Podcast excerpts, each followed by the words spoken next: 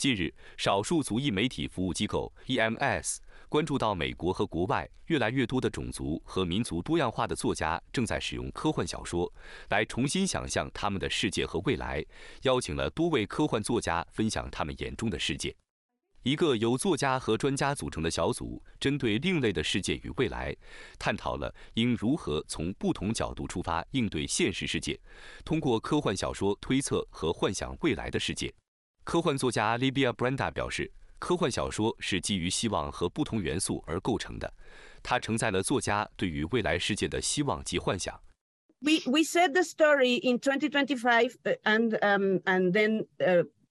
some decades in the future and in the future and in the future and each of us made a, a little piece so uh, there is a, like a narrative arc that connects all the stories and the setting is that no, a volcano erupts which is some um, due to some climate change factors and that provokes a, cha- a big big changes in the atmosphere and the in the ecosystems so we are imagining how we are going to live after。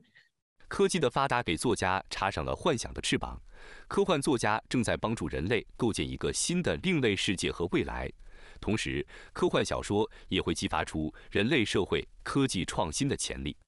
美国推理小说作家 Ken Lu 认为，所谓的科技并不只是机器，同样，它也承载着人们多元化的意识形态和精神。